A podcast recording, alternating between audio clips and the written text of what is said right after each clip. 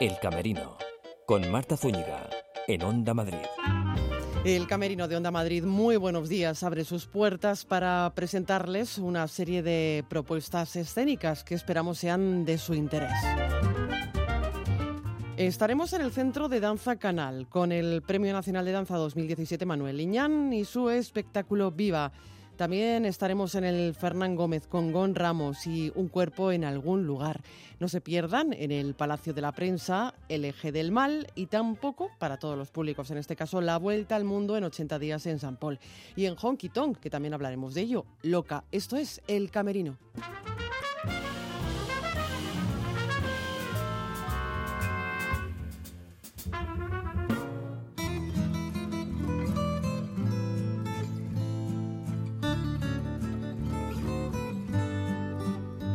En los teatros del canal con Manuel Liñán, que del 8 al 10 de febrero desembarca en este espacio con Viva. Y yo quiero darle las gracias a, a, Manuel por dejarme colar en su camerino. Manuel, muy buenos días. Buenos días, gracias a ti por venir. Bueno, qué agradable este camerino, ¿no? Sí, la verdad que mucho color, mucha ilusión y, y muchas ganas de, de salir ya al escenario, ya queda poco. Sobre todo que en estos días tan fríos, tan gélidos, ¿verdad? Se agradece el calor de un proyecto que ya no es proyecto, ya es una realidad, es viva, eh, del 8 al 10 de febrero, ya digo, en los teatros del canal, y dicen, eh, Manuel, que es un espectáculo sin precedentes. Pues sí, la verdad que es un paso más hacia adelante. Yo en estos últimos años que eh, en estos últimos años he estado bailando con complementos que han estado más asociados a, a la bailadora, digamos al, género femenino. Y bueno, y en Viva lo que hacemos es dar un paso más adelante.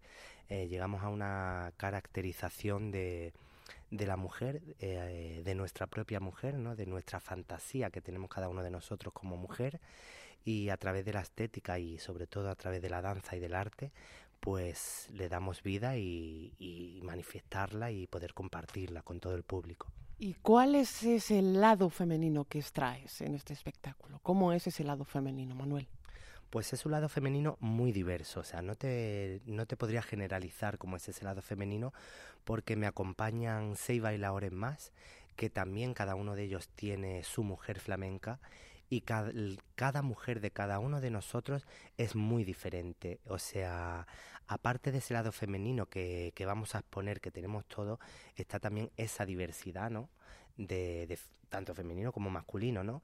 Que se puede manifestar a través del arte. O sea, que hay una pluralidad y un rico lenguaje en todas esas diferencias, ¿no? Dancísticas.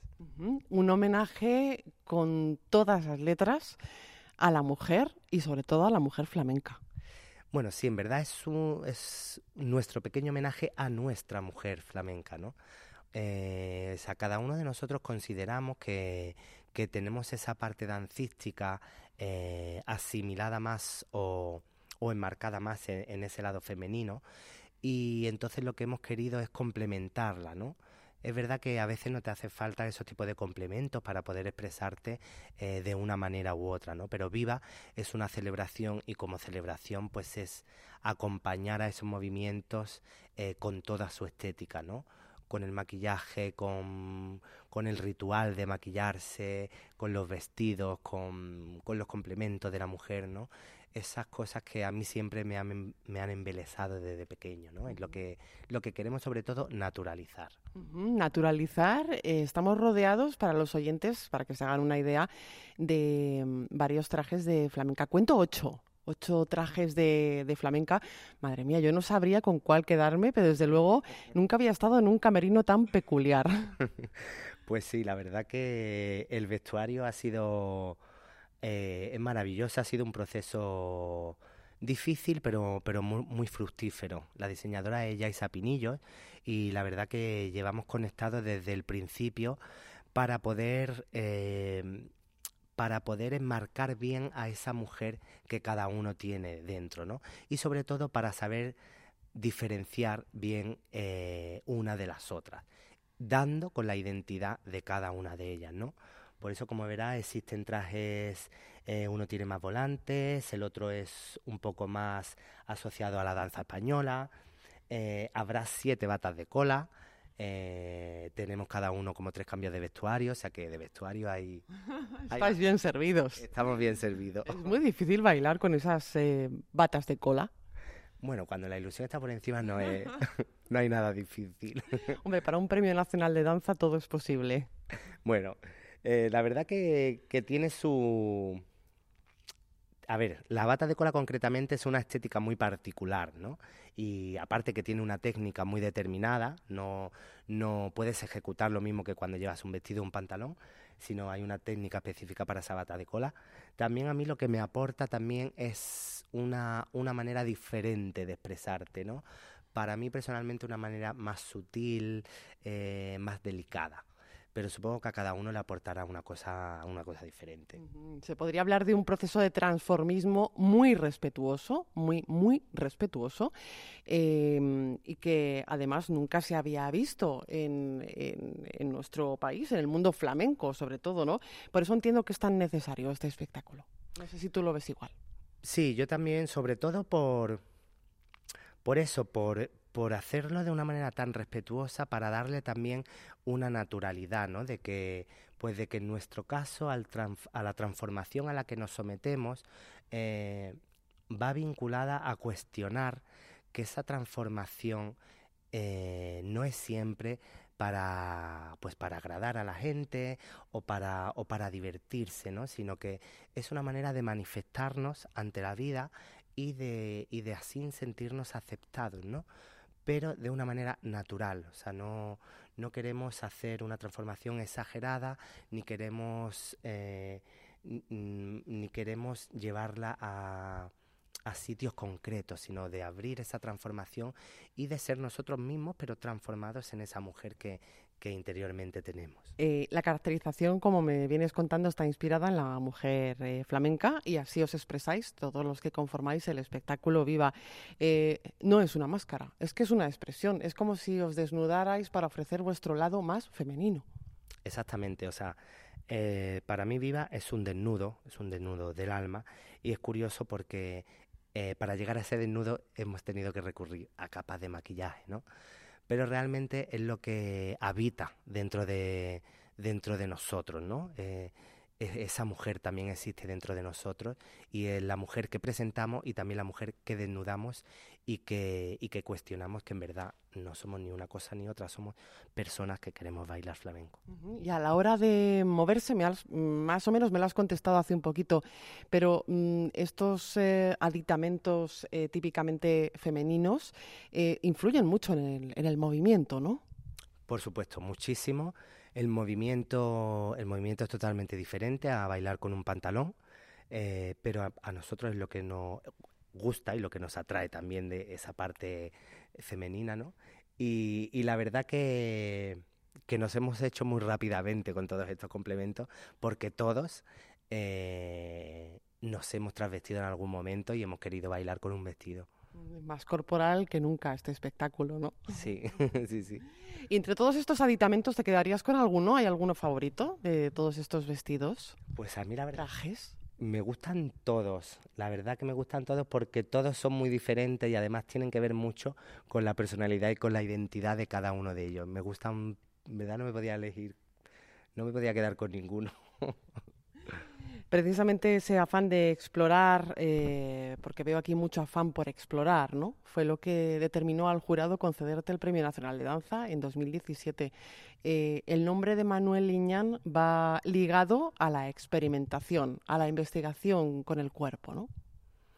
Pues mm, no sé, cada uno tendrá una interpretación. Para mí yo siempre me ha gustado expresarme tal y como siento y sobre todo, sobre todo yo a, la hora de subirme a un escenario me he dado cuenta que con el paso de los años lo que comparto es mi intimidad. O sea, hay cosas que ni siquiera le puedo contar a lo mejor a, mi madre y lo cuento en un escenario. O sea, realmente eh, yo creo que el artista en el escenario es como, es como mejor se desnuda, ¿no? Y como mejor lo puedes conocer. Y, es algo que me he dado cuenta hace poco, cuando he empezado a, a confesarme y a mostrar eh, las caras de, lo que siento, de lo que no siento y también de mis, de, mis errores, ¿no? Y de lo que no te gusta también hay que, hay que plantearlo, ¿no?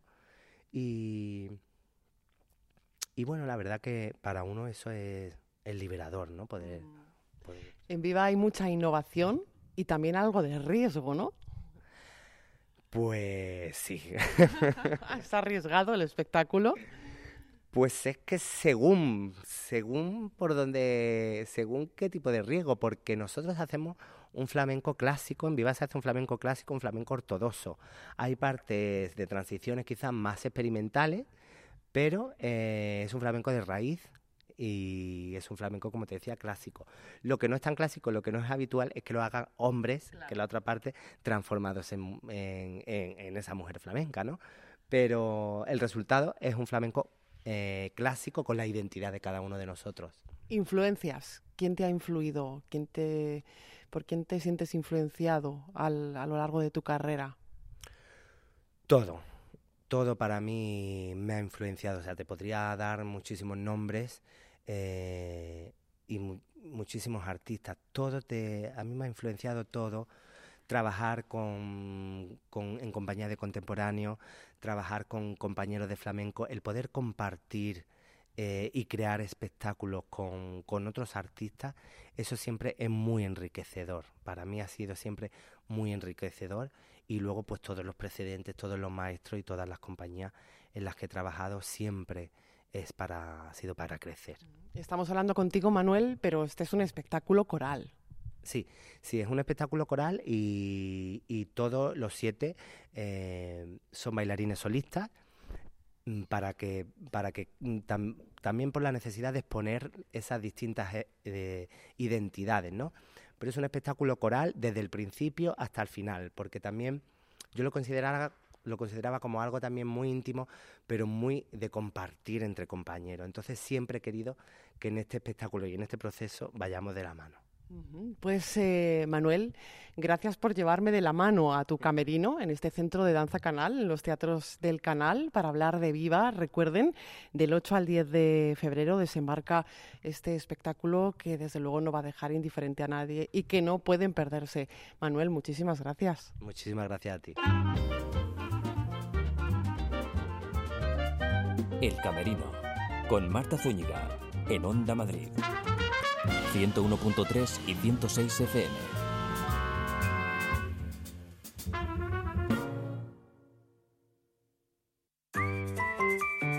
Ensaladilla rusa, tortilla de patatas, boquerones en vinagre, callos, cocido. Todos los fines de semana quedamos a comer en Onda Madrid. ¿Y a qué hora quedamos? Pues no sé, a las 12. Uy, qué europeos. ¿Y qué día? El sábado. Y no te quejes de la hora, que así damos más tiempo a la gente a que hagan planes gastronómicos de cara al fin de semana. Vale. Así que el sábado a las 12. Del mediodía, ¿no? Que sí, eso es. Quedamos a comer todos los sábados a las 12 del mediodía. Con Begoña Tormo. En Onda Madrid. Cariño, ¿qué hacemos este fin de semana? ¿Has visto los hoteles de ABA? Tienen hoteles en 12 ciudades de España. A ver, abahoteles.com. ¿Dónde quieres ir? Mira, tienen hoteles de esquí en Formigal y Andorra. Sí, y hay un hotel también en Berlín. Todos con wifi gratis y precios exclusivos para los socios Avantage. Entonces, ¿dónde nos vamos? Yo reservo en abahoteles.com y te doy una sorpresa. Chocolatería Tacita de Plata. Desde 1900 el mejor chocolate con churros en el corazón de Madrid. Un establecimiento con más de 100 años de tradición, elaborando los productos artesanales al más puro estilo madrileño. Tacita de Plata. Conoce nuestra historia en la calle Mayor 31. Los sábados y domingos, a partir de las 10 de la noche, Onda Pop. Onda Madrid con todos los éxitos del pop español, novedades discográficas y un repaso a la historia del pop en castellano con Jesús María López. Onda Pop en Onda Madrid. 101.3 y 106 FM.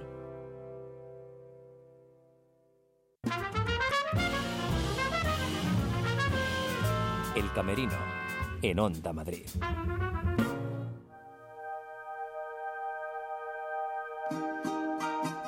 Un cuerpo en algún lugar es otra de nuestras propuestas escénicas que nos lleva en este caso hasta el Teatro Ferran Gómez y a charlar con su autor y director, con Gon Ramos, sobre este montaje que habla de la búsqueda. Gon, buenos días. Hola, buenos días, ¿qué tal? Muy bien, ¿cómo estás? Bienvenido al Camerino.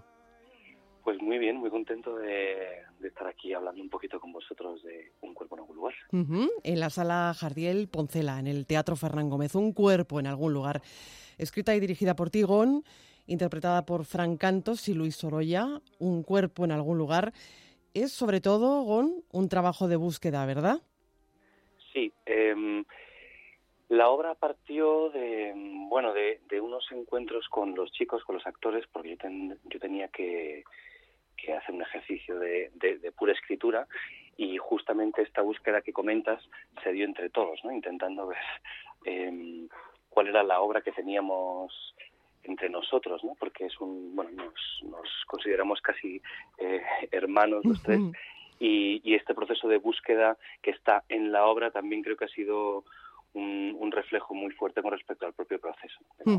Eh, sin embargo, como director has trabajado ya con un texto cerrado, ¿no? Ya cerrado. Y esto en anteriores ocasiones no, no era así, ¿no? Claro, eh, por ejemplo, pues en Yogur Piano y en La Familia No, por poner así dos ejemplos, es verdad que el proceso fue mucho más de improvisación con los actores durante mucho tiempo, luego yo iba a casa, escribía, íbamos probando, pero en Un cuerpo en algún lugar hubo dos, dos instancias, que fue la primera en la que yo escribí aproximadamente, bueno, por, por decirlo en tiempo, como 35-40 minutos.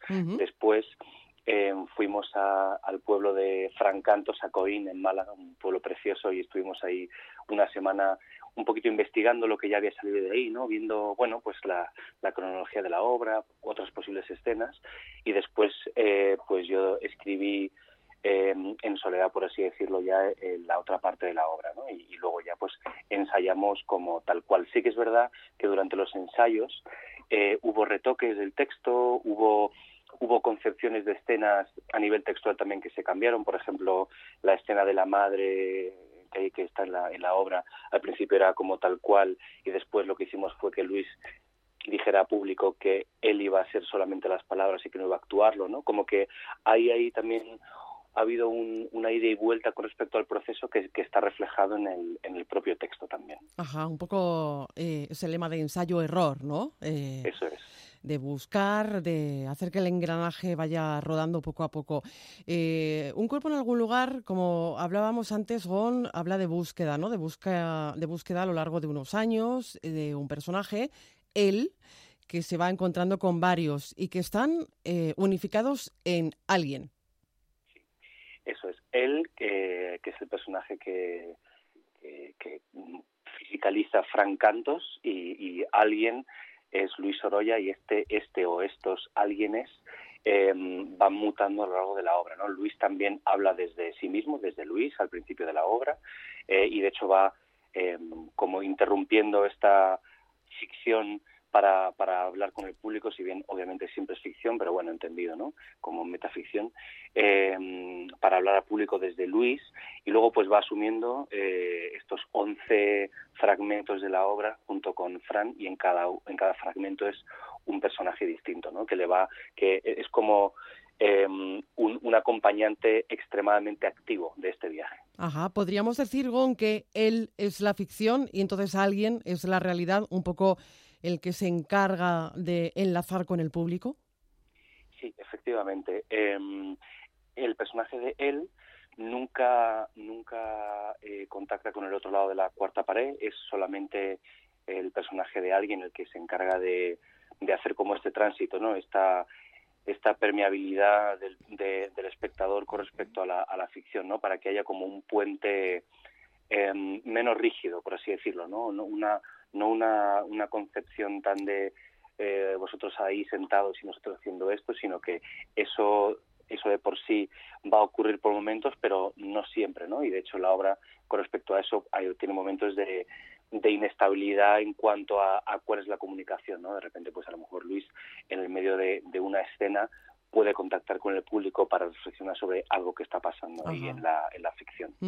Eh, ¿Y por qué estas definiciones, Gonde, él y alguien para los personajes? ¿Por qué un día, cuando te pones a escribir, decides o decides junto a tus compañeros hermanos eh, que, que no vas a ponerle nombre a estos personajes?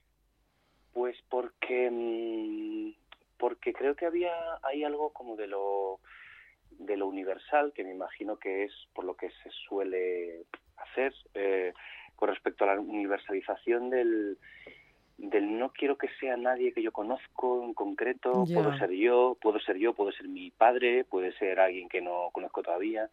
Eh, con respecto a eso, pues sí que sí que me interesaba que eso estuviera ausente. Sí que es verdad que hay en algunos en algunos momentos de la obra que se nombra el nombre de, de alguno de los de los personajes, ¿no? Y entonces eso ya ahí me da como otros matices. De eso suelen ser, en el concreto, por ejemplo, eh, un personaje que se llama Rosita y aparece ahí, es una escena muy fugaz y, me interesaba como esa, esa relación con la obra desde un lugar que no fuera tan em, tan consciente de sé ahora exactamente quién está haciendo el personaje de Luis. No, no, no sé quién es, acaba, acaba de, cambiar la escena y estoy descubriendo quién es esta persona, ¿no? Que, que se va definiendo, en el, en el caso de alguien, ¿no? Se va, se va definiendo el personaje por las propias acciones que va desarrollando con él, pero a lo mejor llego a establecer quién es este personaje, por ejemplo, una, una florista o un recepcionista o un carnicero, llego a lo mejor a definirlo eh, cinco o seis réplicas después de que haya empezado la escena, ¿no? Como que las escenas también arrancan desde un lugar de, de no total certidumbre, sino de ir percibiendo el mundo poco a poco hasta saber eh, qué es lo que estoy viendo. es una obra de retos, de muchos retos, ¿no?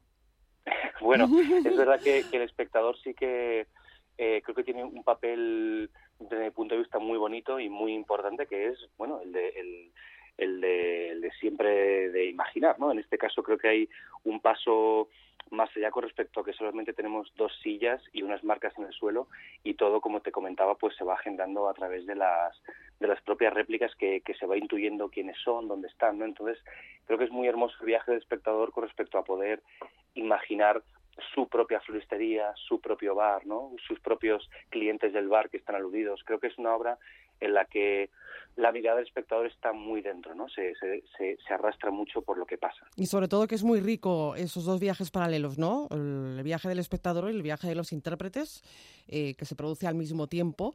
Eh, recordamos que él está encarnado por Frank Cantos y alguien por Luis Sorolla, pero son muchos alguien, porque Sorolla da vida, creo que a 11 personajes, ¿no?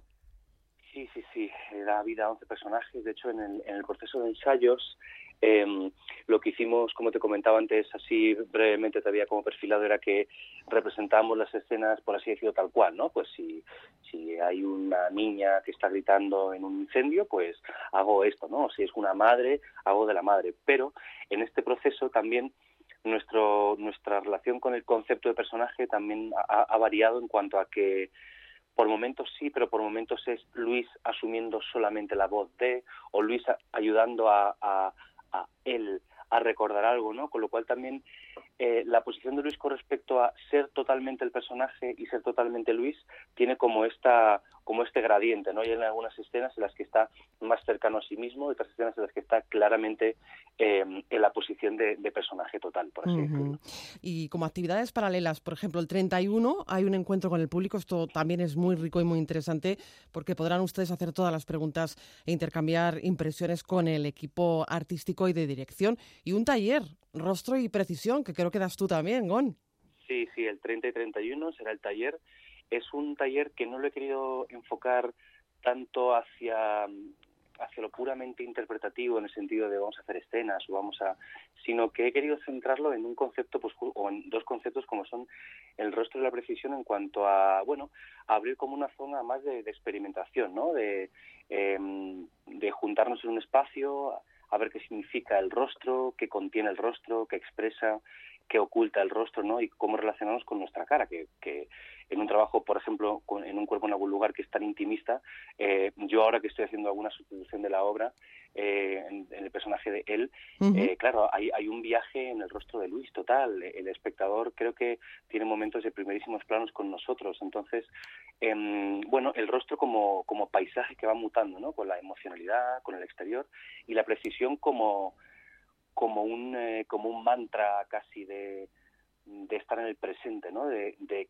precisamente esto que es, ¿no? Ajá, el aquí y el ahora. ¿Qué estoy haciendo de manera precisa? ¿Qué es esto que tengo ante mí de manera precisa? Que creo que es una manera muy, bueno, muy positiva de, de trabajar la, actuación, la escritura, ¿no? De, de, tener siempre ahí detrás esta como, como esta palabra de la precisión para ayudarme como a profundizar más en lo que estoy viendo, lo que estoy generando. Bueno, pues de esta manera, eh, profundizando, investigando y experimentando, has creado un cuerpo en algún lugar que pueden ver en el Teatro Fernán Gómez, en la sala Jardiel Poncela. Gon Ramos, ha sido un placer charlar contigo en el Camerino de Onda Madrid. Igualmente, un placer muy grande. Si quieren reír con una buena dosis de comedia, no se pierdan en el Palacio de la Prensa, el eje del mal, con tres mujeres de bandera que ya están con nosotros aquí en el camerino de Onda Madrid. Pues nada, que ya saludamos en el camerino de Onda Madrid a Esther Jimeno. Muy buenos días. Muy buenos días, ¿qué tal? ¿Cómo estás, muy Marta? bien, ¿y tú? ¿Cómo estás? Pues muy bien. Bienvenida al camerino. Pilar de Francisco, buenos días. Buenos días. ¿Qué tal? ¿Cómo estamos? Muy bien, qué ilusión. Qué ilusión, hombre, a mí me hace mucha ilusión que estéis también aquí. Victoria Martín, muy buenos días. Hola, ¿qué tal? Bienvenidas todas a El Camerino. El eje del mal. Hmm.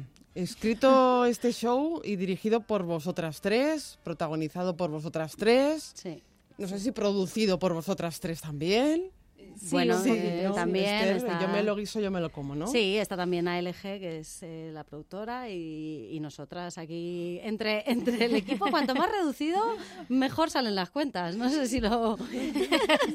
no sé si nos ha ocurrido solo a nosotras, pero yo creo que es así más o menos. Bueno, yo siempre pregunto obligada aquí en el camerino, ¿cómo es vuestro camerino? Yo quiero saber cómo es ese espacio en el que os concentráis cada vez que salís. Uy, creo que no, no es de vuestro agrado, ¿no? No, no, no, no, Ah, no. El sí. camerino es, es maravilloso, el Palacio de la Prensa es muy bonito. Claro, por eso. No, que es muy cookie. No, que concentrarnos nos concentramos mucho porque vamos siempre como, vamos a repasar esto un poquito y ahora vamos a y calentar Sí. un poquito voz y esas cosas. O sea que concentración no sé si se le puede llamar, meditación tampoco. Pero... Bueno, sí coincidimos, Sí. eh, hay eh, compartidos camerino con la sala de al lado, entonces cada función tenemos a alguien de vecino. La última fue ocho apellidos madrileños, había como, ¿cuántas personas? Diez 14, personas, de sí. repente 14 personas Sí. con guitarras, Laudes con también, laudes. también, laudes, también. Con es- vestuario, Es bastante que eso ya- animado, sí. bastante animado, era una fiesta. concentrarse de esa manera, ¿no? Sí, sí, sí, sí. Es complicado. Tenemos un, un galón de agua también, pero nunca hay agua ni vasos. Pero bueno, lo pedimos. Está para día la prensa. Ya que estamos aquí. Llegará, llegará. Vamos a pedirle al Palacio de la Prensa que por favor dispense agua a estas chicas porque, Pero es muy simpático el galón de agua, ¿eh? También te digo, ¿no? es una cosa así como amistosa. Sí. Bueno, eh, eh, yo lo que lo que digo que, que, que vayan instalando ese, ese galón de agua eh, porque ellas son el eje del mal. sí. Eh, se sitúa a caballo entre el stand-up y el teatro, ¿no? Sí, efectivamente. eh, mezclamos sketches que tienen una historia, pero luego los monólogos son, son aparte. Cada una tenemos nuestro, nuestro, nuestra parte de monólogo. Ujú, pero hay un hilo estructural que va hilando, Sí. valga la redundancia, eh, Pilar, todas esas historias. Sí, somos como tres eh, personajes que están buscando un poco su sentido en la vida. No saben muy Mm. bien qué hacer con su vida y entre monólogo y monólogo van encontrando un poco el sentido hasta que al final, digamos, hacen equipo sin hacer demasiado spoiler, sin adelantar nada, pero quieren dominar el mundo. Es un poco así, en forma abstracta, no digo el medio, quieren dominar el mundo y decir aquí estamos. ¿Pero qué me decís? Una cosa Sí. sencillita. Una cosa... ¿Para qué vas a pedir en pequeño? Si es que No, no, tenemos, claro, y apuestas, Tenemos el Rey. León en la acera de enfrente, hay que estar a una historia ambiciosa. No, claro que sí, porque esto es un viaje. Es un viaje por la comedia, eh, más comedia de todas las comedias eh, en el que os proponéis ese objetivo que es dominar el mundo. Y cuando decís, vamos a plantearnos hacer una comedia stand-up mm, para demostrar que nosotras somos capaces de dominar el mundo. Yo creo que nosotras tres, bueno, sobre todo el- o sea, en la obra, eh, tenemos como un montón de sueños, pero no nunca nos sale bien nada. Entonces Vaya, eh, decidimos pena. tomarnos la justicia por nuestra mano. O sea, Mm. realmente es un poco eso. Me da un poco de pena, ¿eh? Sí, eh, al principio damos un poco de pena. Damos un poco de pena como los la primera hora. eh, damos pena y luego hay como 20 minutos en los que somos las, las amas. Es como Dumbo. Sí, es la un poco de Dumbo. pero... ¿Y no encontráis alguna limitación en esta difícil empresa que es dominar el mundo?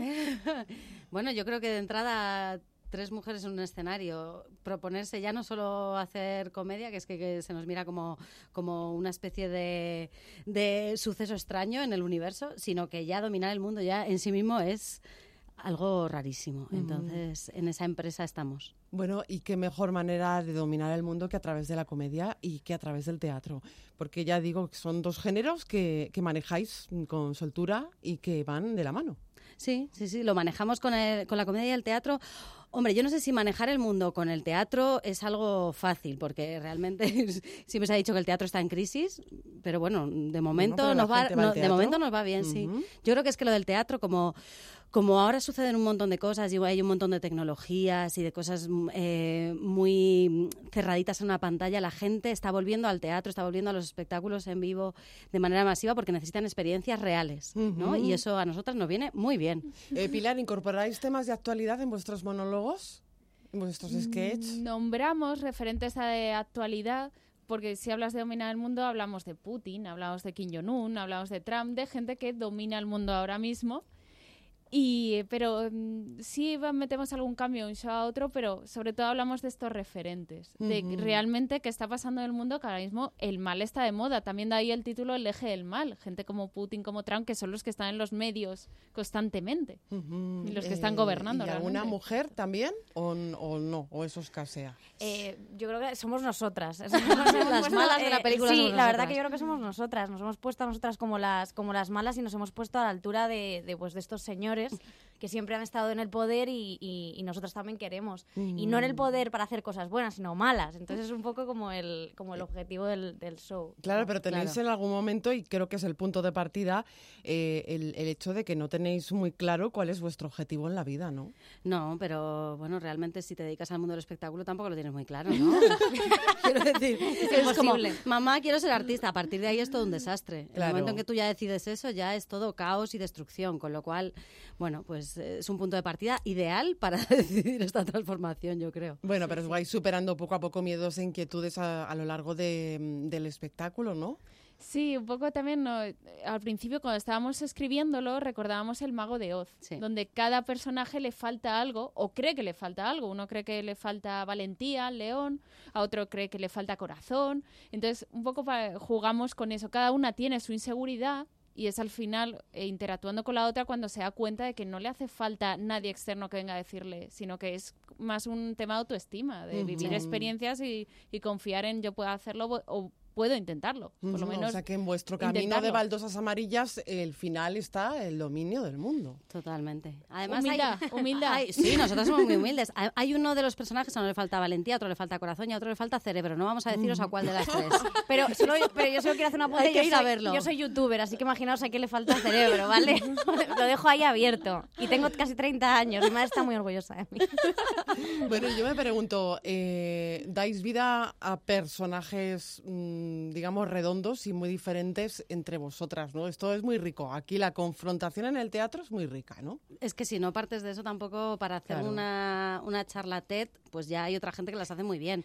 Pero en realidad el teatro es conflicto y, y aunque esto tenga mucho de stand-up, sí que existe ese conflicto. Es un conflicto interno y es conflicto entre nosotras también, porque hay un puntito que la primera parte como que nos enfrentamos más entre Ujú. nosotras y luego eh, surge el, eh, esto del equipo, el equipo que si unirse. sola no puedes, pues chica, te tienes que juntar, aunque sea para hacer maldades. Entiendo que os lleváis muy bien para hacer este tipo de espectáculos, Nos llevamos ¿no? muy bien. Sí, nos llevamos muy bien. Es verdad que somos muy diferentes. Yo creo que eso es lo bueno también de este, de este show, porque mm, cada una tiene un humor totalmente diferente y, y hacemos comedia de manera su- súper diferente. Por lo tanto, mm, la gente que venga no se va a aburrir en absoluto.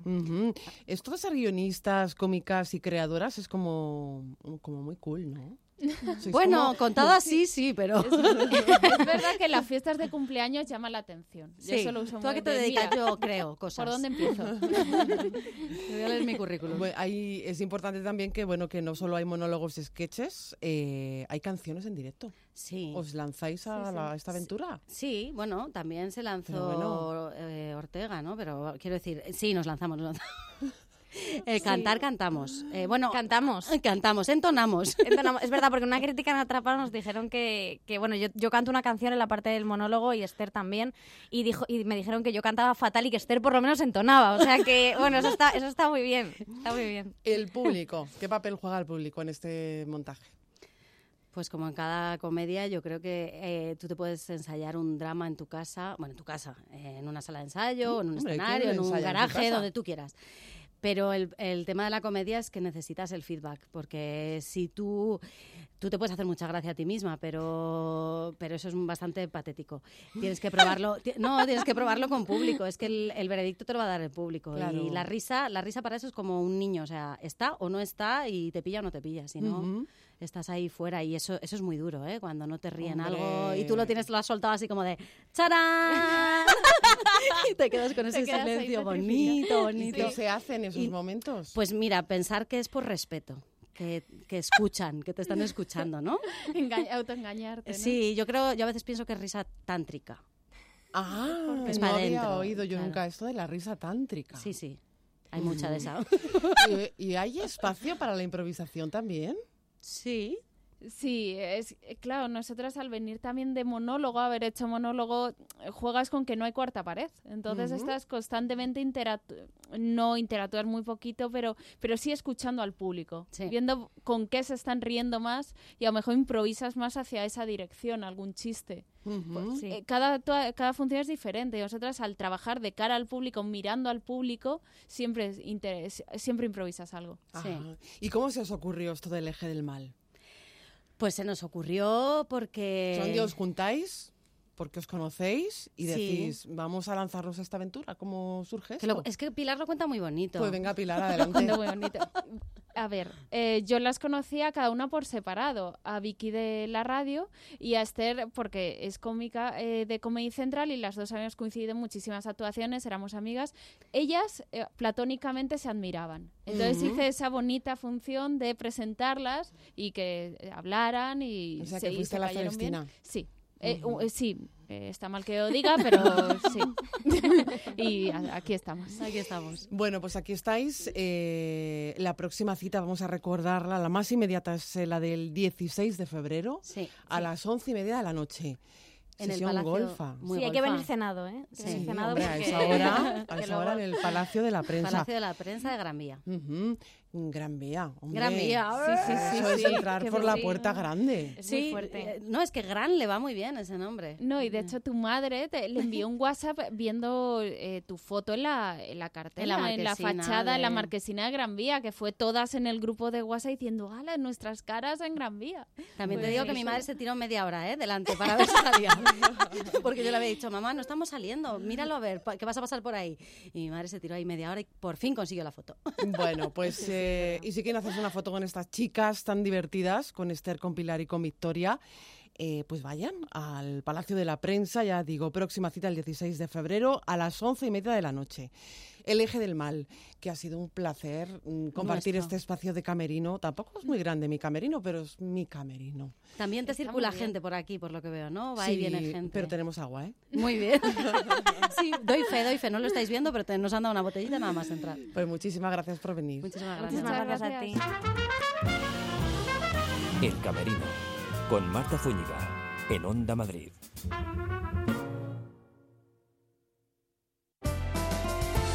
Madrid sin fronteras. Escuchamos a quienes trabajan día a día por hacer de nuestro mundo globalizado un lugar más justo y habitable. Con Clara Esteban. Nuestro programa es diverso, inclusivo y sostenible. Acompáñanos. La noche del domingo al lunes, de 1 a 2, Madrid sin fronteras.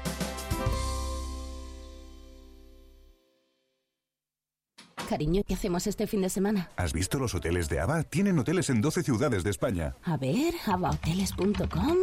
¿Dónde quieres ir? Mira, tienen hoteles de esquí en Formigal y Andorra. Sí, y hay un hotel también en Berlín. Todos con wifi gratis y precios exclusivos para los socios Avantage. Entonces, ¿dónde nos vamos? Yo reservo en abahoteles.com y te doy una sorpresa. ¿Te gusta la Fórmula 1? ¿No te pierdes una carrera de motos GP? Pues ya lo sabes, desde las 11 de la noche todos los domingos en Onda Madrid se apagan los semáforos, se encienden los motores con toda la actualidad Motorsport y también eSport y un extenso equipo de pilotos, ingenieros y periodistas te esperan en el mismo boss. Recuerda, de 11 a 1 de la noche todos los domingos puedes hacer la pole con nosotros. Te esperamos en pole position, Con Juanma Fernández. aquí, en Onda Madrid.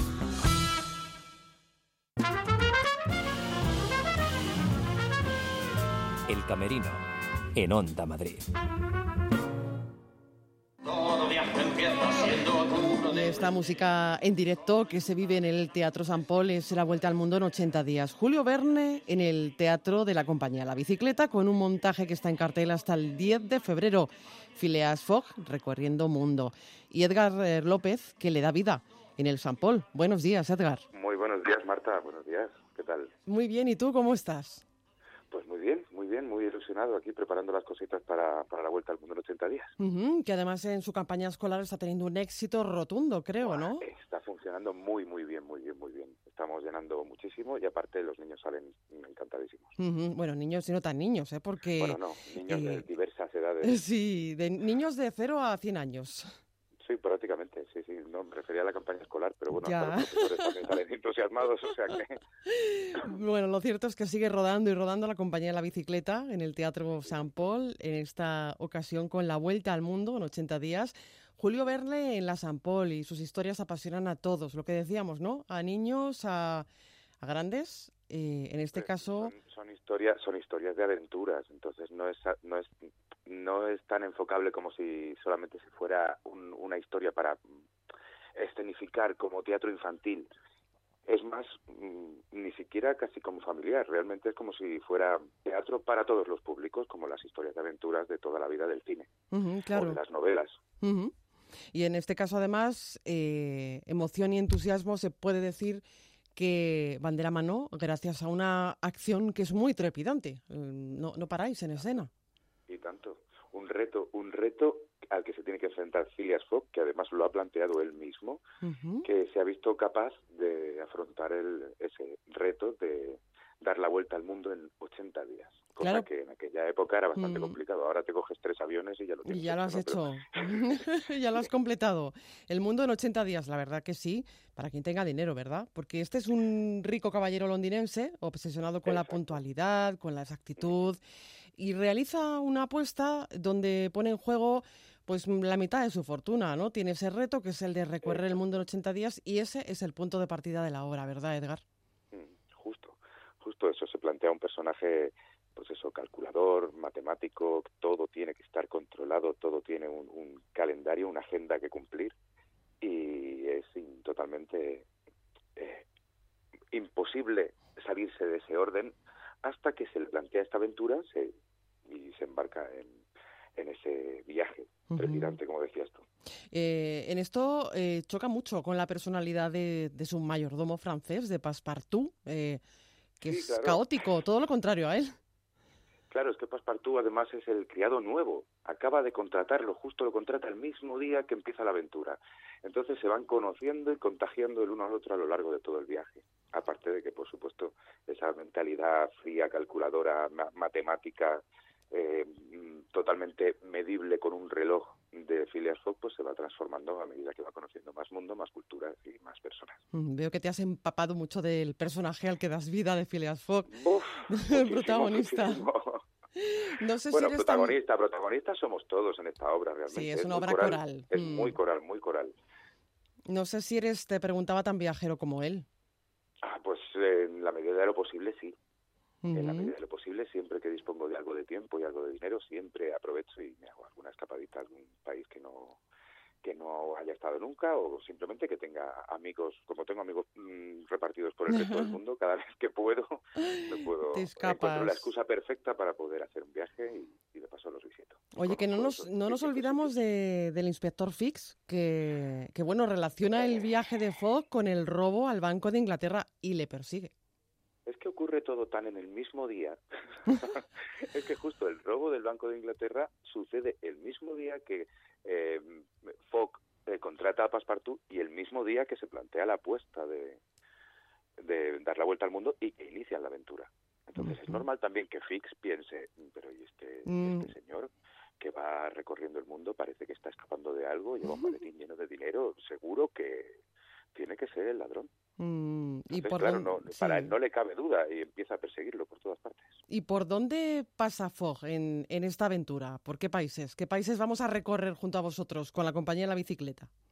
Pues a ver, a ver, vamos a estar en, eh, vamos a estar en, en Inglaterra, por supuesto, vamos a estar en Suez, vamos a estar en la India, vamos a estar en China, de China salta a Estados Unidos y Estados Unidos ya cruza el Atlántico hasta que vuelve a Inglaterra. Claro, y ustedes se preguntarán, bueno, ¿y cómo se, mm, se ubica cómo se lleva la escenografía del Teatro San Paul, eh, toda esta cantidad de lugares y rincones del mundo. Bueno, pues con proyecciones audiovisuales, porque aquí hay varios lenguajes, ¿verdad? Eh, varios lenguajes artísticos. Siempre, siempre en San Paul siempre se cuida muchísimo la, lo que es la propuesta estética de la, de la propia propuesta escénica. Entonces, en este caso, lo más eh, acertado a la hora de intentar transportar al espectador a todos esos lugares distintos es una combinación entre elementos físicos, que podríamos llamar mobiliario en este caso, aunque a veces no, lo no tiene por qué serlo, y eh, elementos proyectados en dos pantallas móviles más una pantalla fija al fondo. Entonces, la combinación de las distintas posiciones con las distintas imágenes, con los elementos, ya digo, corpóreos que se superponen delante, mm, pues te va llevando a un sitio, a otro, estás en un puerto, de pronto estás en un tren, estás en una montaña, vamos, que es maravilloso, o sea, hace bastante mágico eso mezclado con la música, pues ya imagínate. Eso es lo que te iba a decir, que no nos olvidábamos de la música, la de Ángel Padilla, el compositor, ¿no? Que él es actor de musicales también. Mm. La composición es de Ángel y de Ricardo Padilla, los hermanos, y son maravillosos. Y Ángel es que además es una de las figuras más reconocidas del, del panorama del teatro musical español. Entonces, eh, pues, eh, ha trabajado muchísimo en muchos musicales y la, eh, a nivel tanto composición con su hermano como dirección musical, él ya en, los ensayos ahí propiamente dicho con nosotros, es maravilloso trabajar con él. Que no se lo pierdan, que es un espectáculo familiar, es un espectáculo para todos los públicos. La Vuelta al Mundo en 80 días en el Teatro San Paul, que está teniendo mucho éxito y corran porque las entradas vuelan, están hasta el 10 de febrero. Eh, Edgar, ha sido un placer charlar contigo esta mañana aquí en, en Madrid. Igualmente, ha sido una mañana muy agradable, mira para agradable, loca. Loca, este proyecto musical surgido de Presente Teatro prepara en el Honky Tonk un espectáculo en el que reinterpreta los boleros. Y queremos saber más sobre este proyecto. Bárbara Merlo, buenos días. Muy buenos días, Marta, ¿cómo estás? Muy bien, ¿y tú cómo estás? Muy bien, muchas gracias. Bienvenida al Camerino. Muchísimas gracias. Cantante, actriz, directora, y como cantante con el proyecto Loca junto a Melissa Romero. Próxima cita con este proyecto el 7 de febrero en el mítico Honky Tonk. Bueno, qué lujo, ¿no? Sí, la verdad que sí, estamos encantadas de, poder presentarnos y estaremos con los actores de nuestra compañía, de Compañía Presente, eh, que nos acompañarán. Así que estamos muy felices, de estreno total. Qué bien. El formato este con con música y teatro, bueno, tenemos mucha ilusión. sí, porque ha ido creciendo Loca, ¿no? Eh, un proyecto que básicamente eh, nació con la intención de reinterpretar los boleros clásicos, ahora ve cómo se reintroduce en este proyecto el teatro. ¿Y de qué manera lo hace, Bárbara? Bueno, eh, lo de los boleros, la reinterpretación tiene una vuelta feminista, digamos, nos, nos reímos un poco de, de, este formato tan, tan estructurado que, que, tenían o que tienen los boleros, les damos una vuelta, con muchísimo humor, por supuesto, eh, y bueno, también con interpretación, con, con baile y con interpretación. ¿Y cómo surgió esta idea de no solo de darle otra forma a los boleros clásicos, sino de poner en escena mm, una visión feminista o femenina? De, de estos boleros? Y bueno, eh, surge desde la compañía, de nuestra compañía de teatro, eh, que somos, bueno, Melissa Romero, Samuel Vázquez y yo. y, mm, y, bueno, queríamos hacer un formato mm, de música, entonces con Melissa empezamos con este formato, eh, con, con, bases electrónicas, para hacer una reinterpretación de los boleros clásicos y con una vuelta de humor. Nosotros trabajamos mucho desde lo teatral, dando un, sentido diferente a lo que dice el texto, a lo que dicen las palabras, con el cuerpo, con la expresión, eh, dando otro sentido. Eh, y bueno, llegamos a este formato que, la verdad está teniendo mucho éxito. Estamos em, eh, grabando nuestro disco con Peer Music, eh, que es una editora de música, que ellos tienen los derechos de las versiones originales y bueno, les ha encantado nuestra propuesta. Así que ya tenemos eh, dos de nuestras versiones, Lágrimas Negras y Dos Gardenias en Spotify. Y bueno, y seguimos, seguimos. bueno, ya se puede decir que tenéis disco, sí, que tenéis disco en el mercado, ya se puede decir, ya tenéis dos. Claro que sí, claro que sí, sí. Porque... Así que estamos Sí, dime, dime, perdóname que te, te No, que estamos muy felices. La verdad es que eh, trabajamos muchísimo, dedicamos muchísimas horas a ensayar y a crear y, bueno, estamos felices de que, de que tenga de que tenga esta perspectiva, de que a la gente le guste, de que, bueno, la gente se divierte, es, muy bailable, es muy fresco el proyecto. Y bueno, estamos, estamos muy contentos. Eh, hablamos de la frescura de este, de este proyecto, que ya no es solo proyecto, es una, es una realidad loca. Eh, Hablábamos de la necesidad de reinterpretar el bolero. Un buen día decís, a ver, que esto hay que reinterpretarlo, ¿por qué? Y hay que reinterpretarlo porque el bolero tradicional eh, comunica un, ¿cómo te podría decir? Eh, una idea, una idea, una creencia en relación al amor romántico, ¿no? De esta cosa de, de que tienen estas canciones románticas de si quieres quitarme la vida o me muero por ti, todas cosas un poco extremas, por supuesto que son metáforas, pero bueno, nosotros eh, las literalizamos un poco, lo llevamos a, algo más literal y nos reímos un poco de eso, eh, de estos amores para toda la vida, bueno, de, de, todas esas ideas que tienen este, el amor eh, tradicional, la estructura de ese amor romántico, que muchas veces eso después repercute en, en la violencia física, ¿no? Hacia la mujer también. Y si a eh, esto... Estamos muy, estamos muy atentas eh, muy atentos porque también Samuel está muy implicado en esto eh, a esto que está ocurriendo no este movimiento con el movimiento feminista y bueno todas las cosas que, están pasando que a nosotros nos afectan y, y desde el humor queremos también generar conciencia Claro, porque para eso también está el arte, ¿verdad? Para generar conciencia. Exactamente, sí, sí. Desde el humor, desde las risas, eh, ponemos en evidencia eh, ese, esa forma de amar que, bueno, que ya, ya está obsoleta. Oye, ¿qué próximos proyectos tenéis con Luca? Tenéis ahora lo más inmediato, que es el Honky Tonk, el 7 de febrero, y este proyecto va creciendo y creciendo, ya es imparable. Sí, ya es imparable, la verdad que sí. En principio, bueno, en el Honky Tonk y estamos eh, programando otras fechas que todavía no están confirmadas, pero en eso estamos, porque también estamos con, con el disco, eh, todavía nos faltan varias canciones, o sea, estamos grabándolo eh, y también le tenemos que dedicar tiempo a eso. Y siempre con deseos de ya pensando en otro disco, por supuesto, todavía ya tenemos que terminar esto, pero eh, deseando ponernos ya con un segundo disco, porque la verdad que, como te decía, nos está yendo muy bien, eh, disfrutamos mucho de hacerlo y ahora que también los actores de la compañía están implicados, bueno, es un proyecto conjunto, nos encanta trabajar en equipo, eh, hay muy buen, muy buen rollo y bueno, eso nos da felicidad, es un placer, la verdad, trabajar así. Bueno, pues para placer el mío haber charlado contigo, Bárbara Merlo, fundadora de la compañía Presente.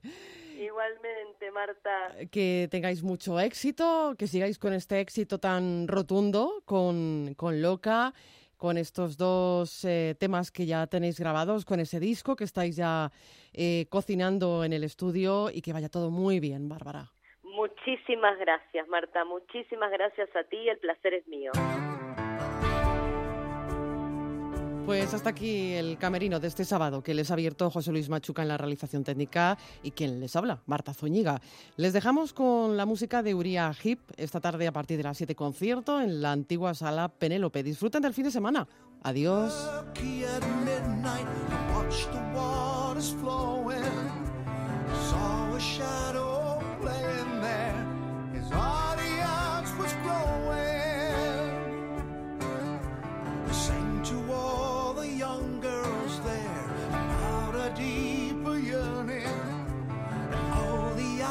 and all.